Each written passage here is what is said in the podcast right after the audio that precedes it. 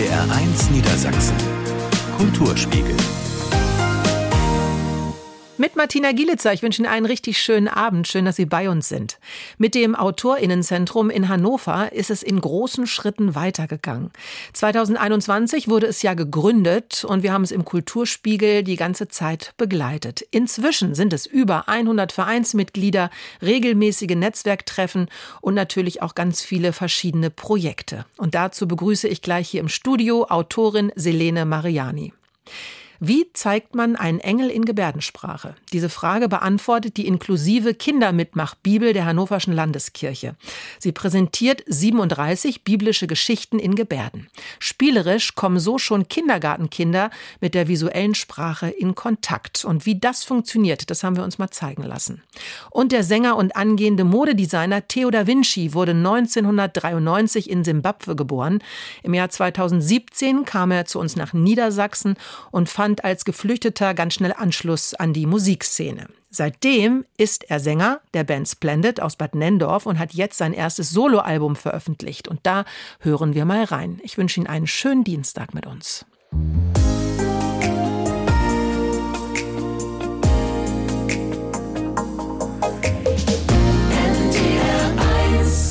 NDR1 Niedersachsen, der Kulturspiegel am Dienstag und ich freue mich sehr, dass Sie heute Abend bei uns sind. Die Autorin Selene Mariani hat sich mit anderen Autorinnen und Autoren zusammengetan, um eine Anlaufstelle für Schreibende in Hannover zu etablieren. Los ging es 2021 mit dem Autorinnenzentrum. Und da ist es dann auch in großen Schritten weitergegangen. Inzwischen sind es nämlich über 100 Vereinsmitglieder und ich freue mich sehr, dass Selene Mariani heute bei uns zu Gast im Studio ist. Herzlich willkommen. Dankeschön. Wir haben das ja schon die ganze Zeit immer begleitet. Als es losgegangen ist 2021, wir haben dich auch vorgestellt, als es losging mit dem Lockdown, wie es für dich ist als Autorin in dieser Situation. Erzähl uns doch vielleicht noch mal ein bisschen, was genau macht das Autorinnenzentrum? Das Autorinnenzentrum haben wir gegründet, weil wir einfach gemerkt haben, es gibt so viele Schreibende in Hannover, aber die kennen sich alle untereinander gar nicht. Und die arbeiten irgendwie alle einsam an ihren Schreibtischen zu Hause und brauchen aber eigentlich auch irgendwie diese Vernetzung mit KollegInnen und auch das Gefühl, dass man irgendwie in einer Gemeinschaft ist. Und deswegen haben wir eben entschieden, wir gründen einen Verein und suchen auch Räumlichkeiten dafür, ähm, die wir auch dann gefunden haben und bieten eben an, dass man einfach sich trifft zum Arbeiten oder auch zum Beispiel, es gibt eine Gruppe, die sucht gemeinsam nach Verlagen. Das ist ja was super Schreckliches eigentlich, diese Verlagssuche. Es kann sehr, sehr langwierig sein.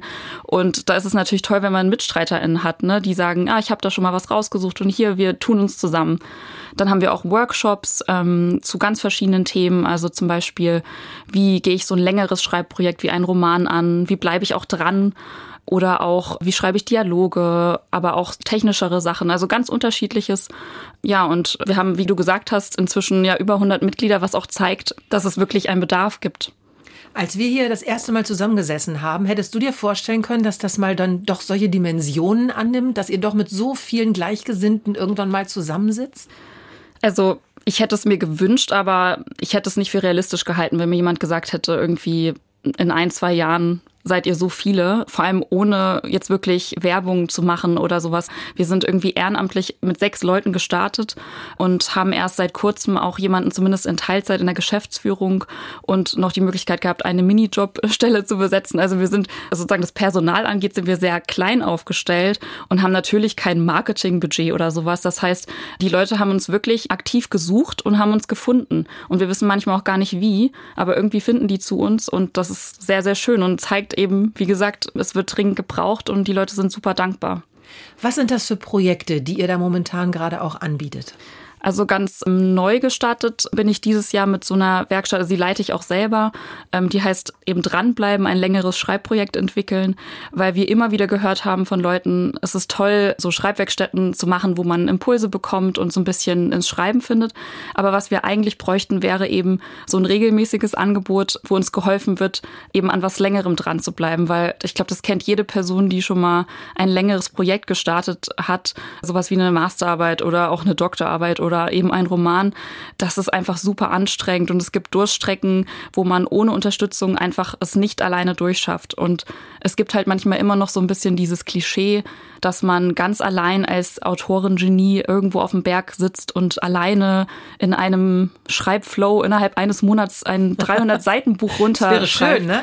Genau, aber das ist halt total unrealistisch und man kann sich so viel leichter machen mit der Gemeinschaft und deswegen habe ich das jetzt angefangen anzubieten und wir sehen an der Zahl der Leute, die auch mitmachen wollten, wir haben jetzt eine Warteliste, die ist doppelt so lang, dass wirklich ein großer Bedarf da ist und dass es auch den Leuten gut tut. Wer kann denn alles dabei sein? Wenn ich jetzt zu Hause sitze und habe mal so ein bisschen geschrieben und habe auch total Lust, sowas zu machen, bin aber jetzt null professionell, weil ich das eigentlich gar nicht ja, gemacht habe bis dato. Wer kann dabei sein? Wir haben das extra so konzipiert, das Autorinnenzentrum, dass es für alle ist. Also es gibt keine Voraussetzungen, die man erfüllen muss, um da sich anzumelden. Es ist wirklich für professionell arbeitende Autor HörerInnen genauso wie Leute, die einfach nur interessiert am Schreiben sind, also die vielleicht noch nie sich hingesetzt haben und einen Text geschrieben haben und alles dazwischen. Also auch eben für HobbyschreiberInnen oder für Leute, die das jetzt seit ein, zwei Jahren machen. Es ist wirklich eine Bandbreite und das ist auch das Schöne, dass eben jemand, der ganz neu startet, mit jemandem sprechen kann, der schon 20 Bücher veröffentlicht hat und sagen kann, hey, wie ist das eigentlich und wie machst du das? Wie, wie löst du die und die Situation? Auch zum Beispiel, wenn es dann an so ein Thema geht wie Verlagsvertrag da, ne, dass man mal jemanden fragen kann, sag mal, was muss ich denn da beachten, was muss ich verhandeln und sowas, ne? Und wie werdet ihr unterstützt? Wie finanziert ihr das Ganze? Wir haben das Glück, dass wir relativ schnell viele verschiedene Player mit im Boot hatten, also dass wir die Politik für uns begeistern konnten hier in Hannover und die Stadtverwaltung auch uns geholfen hat, einen Raum zu suchen, dass wir jetzt inzwischen auch institutionell gefördert sind, was natürlich eine Riesenehre ist und eine Riesenunterstützung. Sonst könnten wir auch gar nicht einen Raum haben, ne, weil wir ja auch irgendwie die Miete jeden Monat zahlen müssen und solche Geschichten. Wir haben auch immer wieder Unterstützung von Stiftungen, also zum Beispiel die VGH-Stiftung, das Kulturbüro unterstützt uns immer wieder, die Region Hannover ist inzwischen inzwischen auch dabei. Also ich kann jetzt gar nicht alle aufzählen aus dem Kopf, aber ja, wir haben da echt immer wieder, natürlich müssen viele Anträge schreiben, also es läuft das meiste nicht einfach jetzt regelmäßig, aber ähm, ja, wir merken eben, da gibt es viele, die auch daran glauben, was wir machen und das hilft natürlich. Das haben wir im Kulturspiegel hier bei NDR 1 Niedersachsen auch immer getan. Deshalb bin ich richtig stolz, dass das so gut gelaufen ist und dass wir, als wir hier das erste Mal zusammensaßen, ja so ein bisschen überlegt haben, was kann man denn machen, dass sich Schreibende treffen, dass sie sich austauschen und dass das so toll funktioniert mit diesem Autorinnenzentrum in Hannover. Du selbst hast einen Roman veröffentlicht im Waldstein Verlag und das war im letzten Jahr. Erzähl mal, wie ist es damit weitergegangen? Ja, ich finde es total schön, nochmal zurückzublicken auf unsere letzten Interviews. Ne? Irgendwie das erste war, glaube ich, da hatte ich noch gar keine Veröffentlichung. Dann kam der Vertrag für das erste Buch, mein Erzählband. Also du wusstest irgendwie, ich suche nach einem Verlag für meinen Roman und dann kam die Zusage. Also du hast das praktisch alles irgendwie miterlebt. Und ähm, ja, genau. Und letztes Jahr eben wurde dann der, mein erster Roman veröffentlicht ähm, bei Wallstein. Und das war natürlich irgendwie mein Lebenstraum sozusagen, der damit in Erfüllung gegangen ist. Klingt ein bisschen kitschig, ist aber einfach so. da musste ich auch erstmal irgendwie mit zurechtkommen sozusagen, weil das irgendwie auch sowas ist, wenn man darauf so lange hinarbeitet, dann auch mitzukommen und sich daran zu gewöhnen, dass es nicht mehr etwas ist, was in der Zukunft liegt, sondern dass es wirklich jetzt passiert. Da habe ich eine Weile gebraucht und was natürlich dann hilft, das zu realisieren, ist einfach diese Veranstaltungen, die auch damit einhergehen. Ne? Also ganz viele Lesungen an verschiedenen Orten und eben ja alles, was dazugehört. Da ist es dann schon langsam durchgesickert und das war ein sehr schönes und sehr volles Jahr. Das war uns auch ganz wichtig hier bei NDR1 Niedersachsen im Kulturspiegel. Wir haben nicht nur dich begleitet, wir haben ganz viele Künstlerinnen und Künstler begleitet in der Corona-Zeit, weil wir einfach gesagt haben, Kultur, alles bricht weg. Da müssen wir mal gucken, wie das alles so weitergeht. Und das sind natürlich richtige Erfolgsgeschichten. Also kannst du sehr stolz auf dich sein. Ist eine tolle Sache. Was gibt es jetzt für neue Projekte, die du planst? Also ich bin jetzt, ähm, ich hatte ja immer irgendwie versucht, ne, so Teilzeitarbeit mit dem Schreiben zu ähm, vereinbaren und inzwischen bin ich hauptberuflich selbstständig.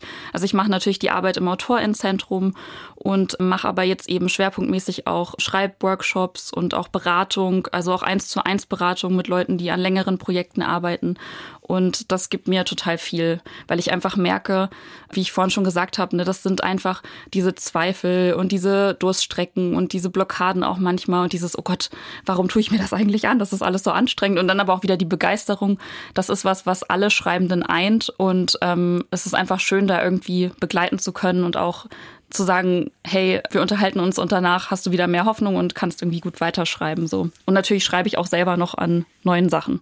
Da sind wir sehr gespannt. Bedanke mich ganz herzlich, dass du heute bei uns gewesen bist. Selene Mariani vom Autorinnenzentrum in Hannover. Dankeschön.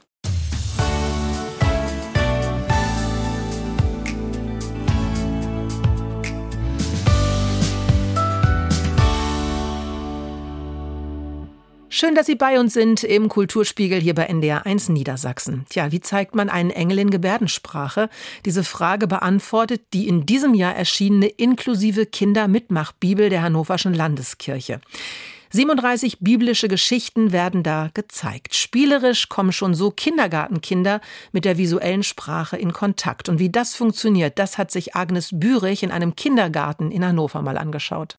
Gott ist überall, Gott ist überall, Gott ist überall, überall da. Bibelstunde in der kirchlichen Kita St. Johannes im Stadtteil Bemerode. Reinhard Krüger, Religionspädagoge beim Evangelisch-Lutherischen Stadtkirchenverband, begrüßt sechs Kinder mit einem Lied. Christiane Neukirch gebärdet die Worte dazu.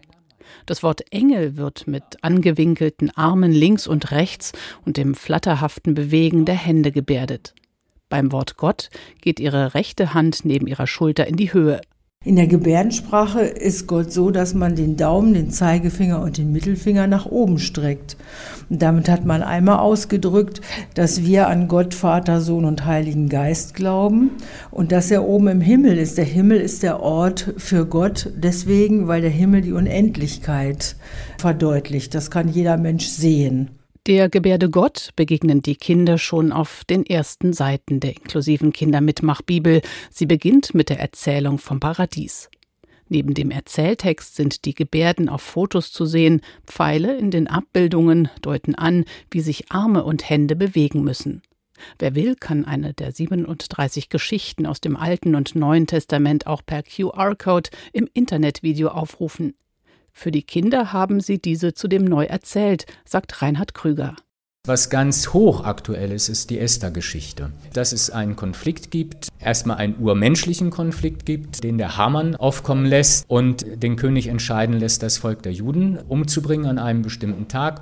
Aber Esther dann auftritt und es erreicht, dass der König auch dann einen zweiten Erlass herausgibt, wo er sagt, die Juden sollen leben. Also es ist keine Schönwettergeschichte, aber für Kinder aufbereitet. Im Kindergarten erzählen sie, wie Jesus den gelähmten Ben heilt. Schritt, Schritt, immer wieder Schritt, Schritt, Schritt und Gott geht mit. Christiane Neukirch setzt ihre Hände abwechselnd eine nach der anderen auf Bauchhöhe flach nach vorn. Einige der Vierjährigen machen das schnell nach und sind begeistert dabei.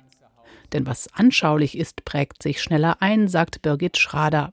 Sie ist Erzieherin und bildet sich derzeit im Bereich Inklusion weiter. Da war ich jetzt besonders gespannt auf die Gebärdensprache, weil die auch für alle Kinder eigentlich ja als Unterstützung sehr sinnvoll ist.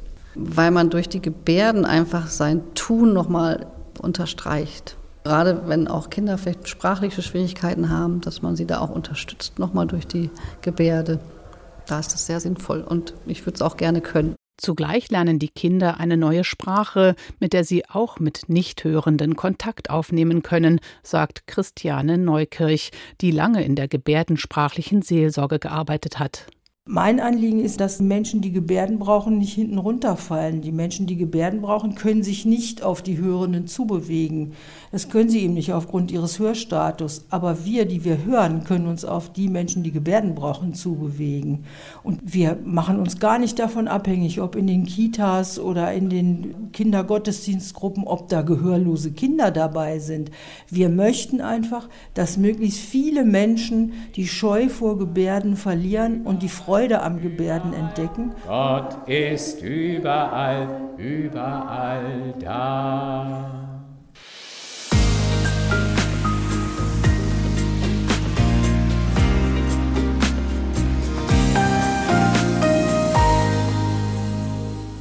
Dienstagabend im Kulturspiegel hier bei NDR 1 Niedersachsen. Der Sänger und angehende Modedesigner Theo da Vinci wurde in Simbabwe geboren, 1993. Dann kam er 2017 mit seiner Mutter und seiner Schwester nach Niedersachsen und fand hier schnell Anschluss an die Musikszene. Seitdem ist er Sänger der Band Splendid aus Bad Nendorf und hat am vergangenen Sonntag sein erstes Soloalbum veröffentlicht. Den Hörern von NDR1 Niedersachsen, die kennen seine Stimme bereits, denn Theo da Vinci nahm schon vor einigen Jahren mit unserem Orchester diese Version des Klassikers Oh Happy Day auf. Da hören wir jetzt mal rein. Uli Kniep hat ihn getroffen. Oh Happy Day.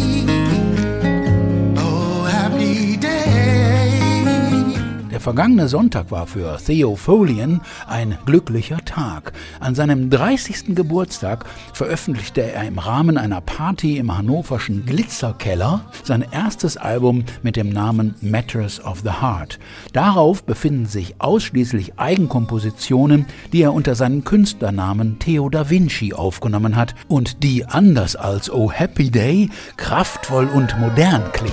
No I'm a wolf, no sheepskin. I'm the naked truth. I'm a very, very complicated man. Dass sich Theo in nur sechs Jahren in Niedersachsen so gut eingelebt hat, ist für den in Harare geborenen Künstler nicht selbstverständlich. In seiner Heimat Simbabwe litt er wegen seiner sexuellen Orientierung unter Anfeindungen und Diskriminierung. Zwar hat er auch nach seiner Flucht nach Deutschland mit Vorurteilen zu kämpfen, doch fühlt er sich in seiner neuen Nachbarschaft geborgen. Ich habe schreckliche Erfahrungen gehabt. Ich habe meine erste Wohnung aus unfairen Gründen verloren. Also musste während Corona plötzlich umziehen. Aber genau auf der Rückseite bin ich dann in eine Nachbarschaft gelandet, wo es gibt Nachbarn, die einfach auf den Terrasse draußen Gitarre spielen und man geht vorbei in diese kleine Dorf und kann kurz Hallo sagen und vielleicht sich hinsetzen für einen Kaffee oder ein Bier. Also ich fühle mich total da angenommen und ähm, gewollt auch. She burned my clothes as she did her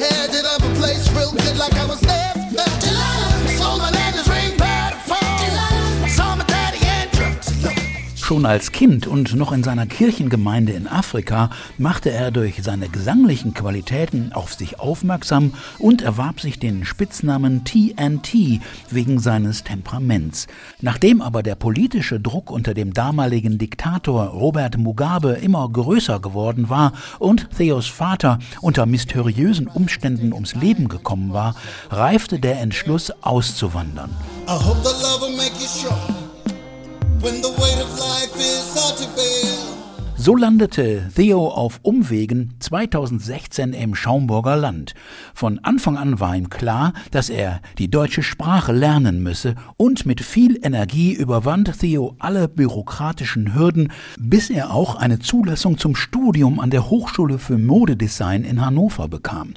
Inzwischen nahm er den Künstlernamen Da Vinci an und das aus gutem Grund. Nicht, dass ich Da Vinci bin, das wäre ein bisschen zu arrogant für meinen Geschmack, aber das ist mein Seele. Ich will kein Künstler sein, der in irgendeiner Schublade existiert.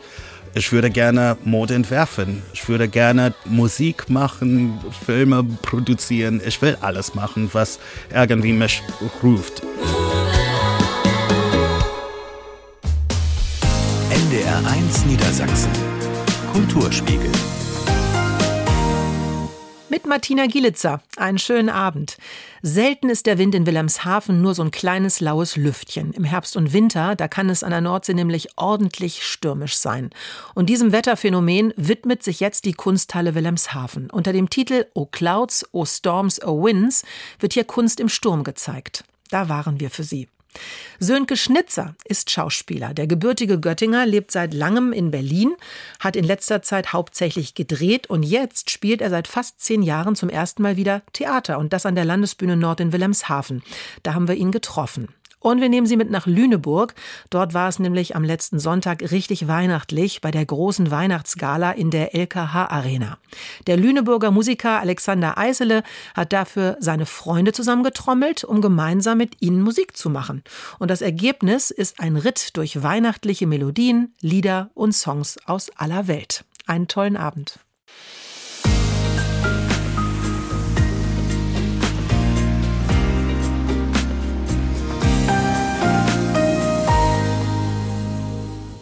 Einen gemütlichen Abend wünschen wir Ihnen hier im Kulturspiegel bei NDR1 Niedersachsen. Ja, der Wind in Wilhelmshaven, das ist selten ein laues Lüftchen. Im Herbst und Winter, da kann es an der Nordsee ja ordentlich stürmen. Diesem Wetterphänomen widmet sich jetzt die Kunsthalle Wilhelmshaven. Der Titel der Schau O Clouds, O Storms, O Winds. Aktuelle internationale Beiträge und auch solche aus der städtischen Sammlung, die schon etwas älter sind, werden gezeigt. Und diese Bilder haben ein eigenes Kabinett bekommen. Und auch draußen vor dem Rathaus, der Volkshochschule und am Helgoland-Kai flattert Kunst im Schneegestöber an Fahnenmasten und lässt den Wind dabei mitspielen. Jutta Pschigoda über Stürmisches für drinnen und draußen in Wilhelmshaven. Cheese Clouds, Käsewolken, hat Lisa Diekwisch ihre Arbeit genannt. Mit geschmolzenem Käse und grellen Neonfarben hat sie ausgefranste Stoffbahnen bemalt, die nun vor der Kunsthalle Wilhelmshaven an Fahnenmasten hängen. Sie begrüßen quasi die Besucher. Das Experiment ist auch zu gucken, wie sich diese Arbeiten verändern. Also es ist genau gewollt, dass die Facken vielleicht irgendwie ein Stück abreißt, ein Stück ähm, sich in den Bäumen verheddert, so wie das jetzt auch schon ein bisschen passiert. Im Innern der Kunsthalle wird es dann auch akustisch stürmisch. Auf dem Boden ausgebreitet liegt ein Kunstwerk des Niederländers Hans von Kohlweig. Ballons in unterschiedlicher Größe, an denen rundherum Bambuspfeifen befestigt sind. Wenn über Schläuche Luft in die Ballons geleitet wird, klingt das so.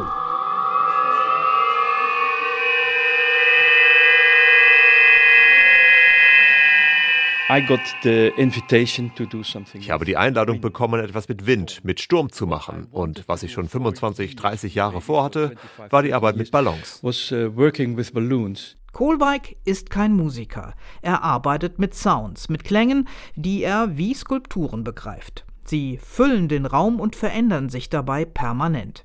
Die Ballonpfeifenkonstruktion wirkt wie ein atmender Organismus. Im Innenhof der Kunsthalle hat Kohlweig noch ein Holzgerüst für eine Glocke gebaut. Besucher dürfen sie draußen anschlagen.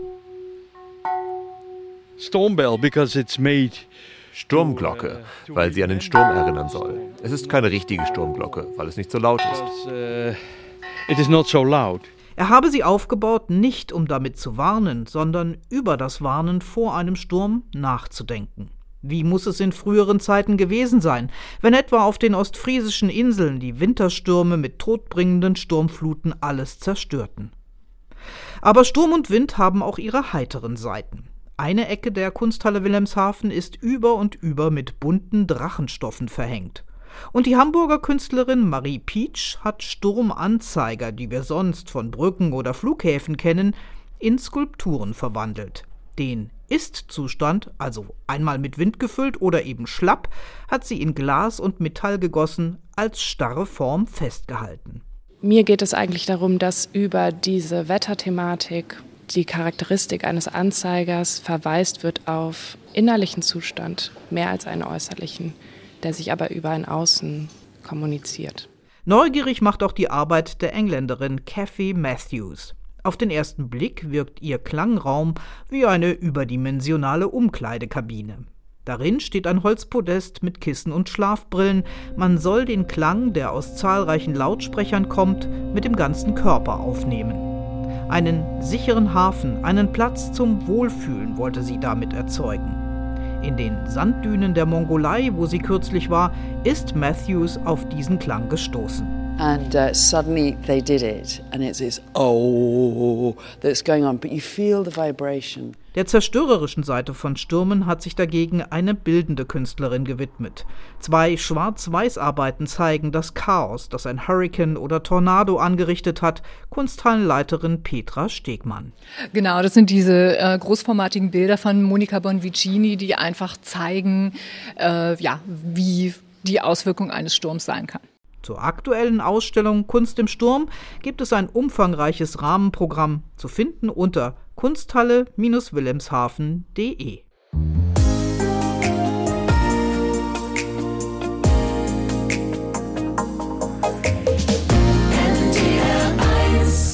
Kulturspiegelzeit am Dienstag hier bei NDR 1 Niedersachsen. Also wenn ein Theater für ein bestimmtes Stück mal nicht mit den Schauspielern und Schauspielerinnen auskommt, die es hat im Ensemble, dann engagiert es Gäste, die dann für einen begrenzten Zeitraum anreisen, sich irgendwo einmieten, das Stück proben, spielen ja, und dann wieder abreisen. Wie jetzt gerade Sönke Schnitzer. Der gebürtige Göttinger lebt seit langem in Berlin, hat in letzter Zeit hauptsächlich gedreht und jetzt spielt er seit fast zehn Jahren zum ersten Mal wieder Theater an der Landesbühne Nord in Wilhelmshaven. Das passt, denn streng genommen ist Sönke Schnitzer, dessen Vater aus Cuxhaven stammt, wo seine Eltern auch heute wieder leben, ein Küstenkind. Christine Hunfeld hat ihn getroffen. Für mich ist Meer grundsätzlich, da fühle ich mich zu Hause. Ich mag die Rauheit, ich mag die Atmosphäre, ich mag die Leute. Also mein Onkel, der leider sehr früh verstorben ist, äh, hat auch noch im Hafen gearbeitet. Äh, mein Opa war bei der Marine. Mein Uropa war Fischer, also richtig Kutterfischer in Cuxhaven. Ich bin, seit ich ein Kind bin, immer an der Küste gewesen. An Wilhelmshaven gefällt ihm auch das Flair der Arbeiterstadt, sagt Sönke Schnitzer. Nur die Jahreszeit ist nicht ideal. Ich hätte gerne Sommer. Ich würde wahnsinnig gerne am, am, Südstrand den Tag verbringen, zwischen den Proben. Ein andermal vielleicht. Genug zu tun ist ohnehin. Der Wojciech mit Sönke Schnitzer in der Hauptrolle hatte schon Premiere und wird viel gespielt. Und für das neue Stück, eine Uraufführung, haben die Proben jetzt begonnen. Sönke ist Teil eines Chors der Träumer, der die Welt verbessern möchte, aber hauptsächlich viel redet. Also, der Mensch ist auf der Suche nach Sinn, aber findet keinen. Er erkennt, dass das Leben sinnlos ist und stürzt in eine tiefe existenzielle Krise. Aber er macht weiter. Was sonst? Er rollt den Stein den Berg hinauf. Dieser Chor ist die ganze Zeit auf der Bühne, hat unfassbare Textmengen. Das ist auch äh, sehr, sehr lustig, die gerade zu stemmen. Zur Probe kommt Sönke Schnitzer gerne eine halbe Stunde vor Beginn, um sich zu konzentrieren und nochmal in den Text zu gucken. Die Wege im Haus findet er mittlerweile ohne Probleme. Da muss ich sagen, die Landesbühne oder Stadttheater in Wilhelmshaven ist auch nochmal ein ganz eigener Betrieb. Also ich habe mich total verlaufen. Bei einer Anprobe bin ich fünf Minuten zu spät gekommen. Bei meinem Vorsprechen habe ich mich verlaufen. Also unten sind auch noch Katakomben und man geht durch drei Treppenhäuser durch. Aufgewachsen ist Sönke Schnitzer in einer sportlichen Familie. Vater Gerd und Bruder Jan haben in der Bundesliga Basketball gespielt. Sönke selbst, 1,96 groß und noch heute ein schmaler Schlacks, hat es bis in die Regionalliga geschafft. Aber er hat auch schon als Jugendlicher Theater gespielt, in der Schule und im Jugendclub am Deutschen Theater Göttingen. Ich hatte das Privileg, auf einer Gesamtschule gebildet worden zu sein. Und da haben wir alles gemacht, von Zauberflöte. Ich habe wirklich lustigerweise Tamino mal gesungen. da war ich, glaube ich, 15. Ich habe also immer schon irgendwie Theater gemacht, seit ich 14 bin. Auf ein freiwilliges kulturelles Jahr am Schauspiel Frankfurt und zwei Semester Politik und Literaturwissenschaft in München folgten vier Jahre Schauspielstudium in Graz, dann vier Jahre festes Engagement am Landestheater Coburg. Ich muss aber dazu sagen, ich wollte immer schon drehen. Ich bin nur so sozialisiert worden, man macht eine Ausbildung und man macht das Handwerk erst richtig und dann kommt die Kür. Und die ging nach einer kleinen Auszeit, Rumreisen und Surfen in Australien, gleich gut los. Ganz ohne Agentur oder langwieriges Casting bekam er den ersten Job. Zwei Drehtage für die Soko Wismar. Ein Freund saß mit einer Producerin in der Kneipe und hat mich am Abend angerufen und hat gesagt, pass mal auf, Sönke, die suchen einen großen Schauspieler. Und ich sofort meine Unterlagen hingeschickt. Und wenn du anfängst zu drehen, du hast ja gar nichts. Ich hatte kein Band, ich hatte keine Fotos, ich hatte nichts. Und, und, ich war braun gebrannt, kam aus Australien wieder, war braun geworden, hatte längere blonde Haare und habe einen Holzfäller gespielt. Ja. In der Soko Potsdam hatte er von 2018 bis 2021 eine durchgehende Serienrolle, die des Ehemanns der Kommissarin. In einer Folge der Serie Familie Dr. Kleist spielte er einen Lokführer. Für die Reihe Inga Lindström war er ein erfolgloser Radiomoderator, dem fast die Hochzeit platzt jetzt. Wir hatten eine Location in, in Schweden, direkt an einem Fjord. Und dann wurde natürlich das untermalt mit ABBA-Musik und sie im Hochzeitskleid, ich im weißen Anzug und Kuchen und 100 Statisten. Und es war großartig. Das hat so richtig Spaß gemacht, weil das war so richtig einfach mal klotzen. Vom Drehen, meist Fernsehen oder auch Werbung, hat er immer ganz gut leben können, sagt Sönke Schnitzer. Trotzdem hat er sich zwischendurch mal einen ganz anderen Job zugelegt. Container ausladen für den Paketdienst UPS, immer zwischen 6 und 9 Uhr morgens. Fünf Jahre lang ist er zwischen Berlin und Lüneburg gependelt. Damals war er mit der Schauspielkollegin Claudia Schmutzler zusammen, bekannt unter anderem aus der Reihe Soko Wismar, wo die beiden sich kennengelernt hatten, oder eben Rote Rosen. In der Zeit war der heute 39-Jährige öfter mal auf roten Teppichen oder auch auf den Promi-Seiten bunter Klatschblätter zu sehen. Claudia Schmutzler ist eine tolle, fantastische Schauspielerin, sehr, sehr erfolgreich. Und äh, ich bin 18 Jahre jünger. Und das war natürlich Thema. Das fanden die super. Und dann ist die Bunte auf uns gekommen und dann waren wir in der, in der NDR Talkshow und das ging so ein bisschen durch die Presse, aber jetzt nicht unbedingt als Promi-Pärchen, sondern mehr so das Altersthema. Seinen 40. Geburtstag wird Sönke Schnitzer im Februar womöglich auch in Wilhelmshaven feiern. Er ist nämlich noch bis Mai an der Landesbühne Nord in der Hauptrolle des Wojciech zu sehen. Und ab Januar, da ist die Premiere am 6. Januar im Stück La Notte Italiana, Reise ans Ende der Gleichgültigkeit.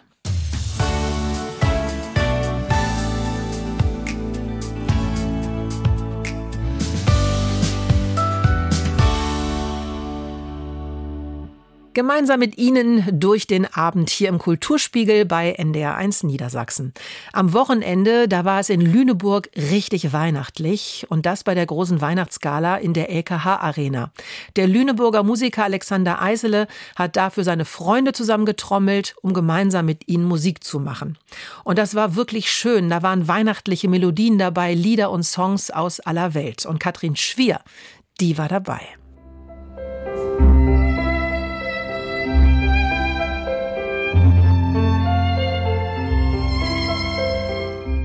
Die LKH-Arena in Lüneburg ist groß. Gut 2000 Personen passen rein. Der Lüneburger Musiker Alexander Eiseler hat es geschafft, sie gut zu füllen. Auf der Bühne das Friends Orchester, bestehend aus 30 Musikern, alles Freunde von Alexander Eiseler. Mit Freunden zusammen Musik machen, das ist auch für die Musiker etwas ganz Besonderes, sagt Querflötistin Angelika Schmidt. Es ist eine Sammlung von sehr geschätzten Kollegen, die sich zusammengetan haben, diesen unglaublich begnadeten Dirigenten damit wirken zu dürfen, muss man so sagen. Also weil wir haben wahnsinnig viel Spaß. Wir spielen normalerweise in klassischen Orchestern. Also wir machen andere Sachen und haben uns hier zusammengetroffen, um richtig Spaß, Crossover Musik zu machen.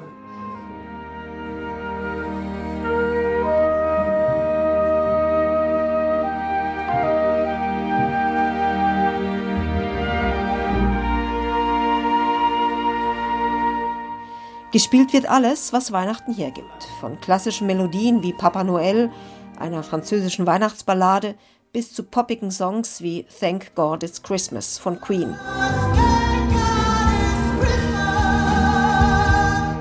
Zehn Solosängerinnen und Sänger hat Alexander Eisele eingeladen, darunter Tenöre, eine ukrainische Sängerin und Lotta Wroblewski, ein 16-jähriges Mädchen aus Lüneburg mit starker Stimme.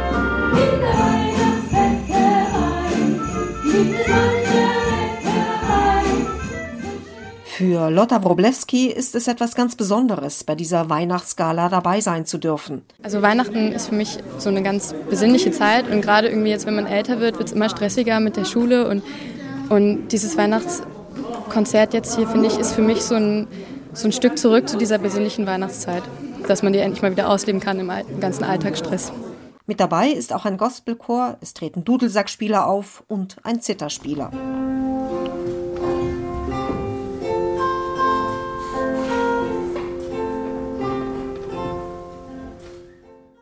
Insgesamt stehen mehr als 80 Musiker und Sänger auf der Bühne.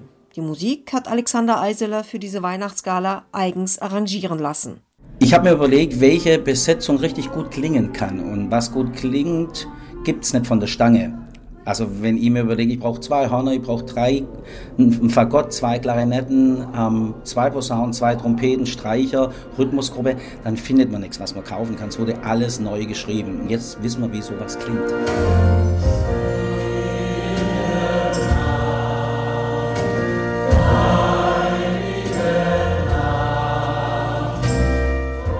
Mit diesen besinnlichen Klängen endet die Weihnachtsgala in der Lüneburger LKH Arena. Die Zuschauer sind begeistert. Das war so super. Ich, mir fehlen die Worte. Grandios. Ja, ist sehr stimmungsvoll, sehr temperamentvoll und äh, ja, es macht gute Laune. Ja, und dann einfach nur aufs Weihnachtsfest zu freuen mit ja. den Stimmungen, die man hier mitnehmen kann. Finde ich super. Ja, die haben alle Spaß an der Musik, das merkt man schon. Ganz toll, ganz ergreifend auch.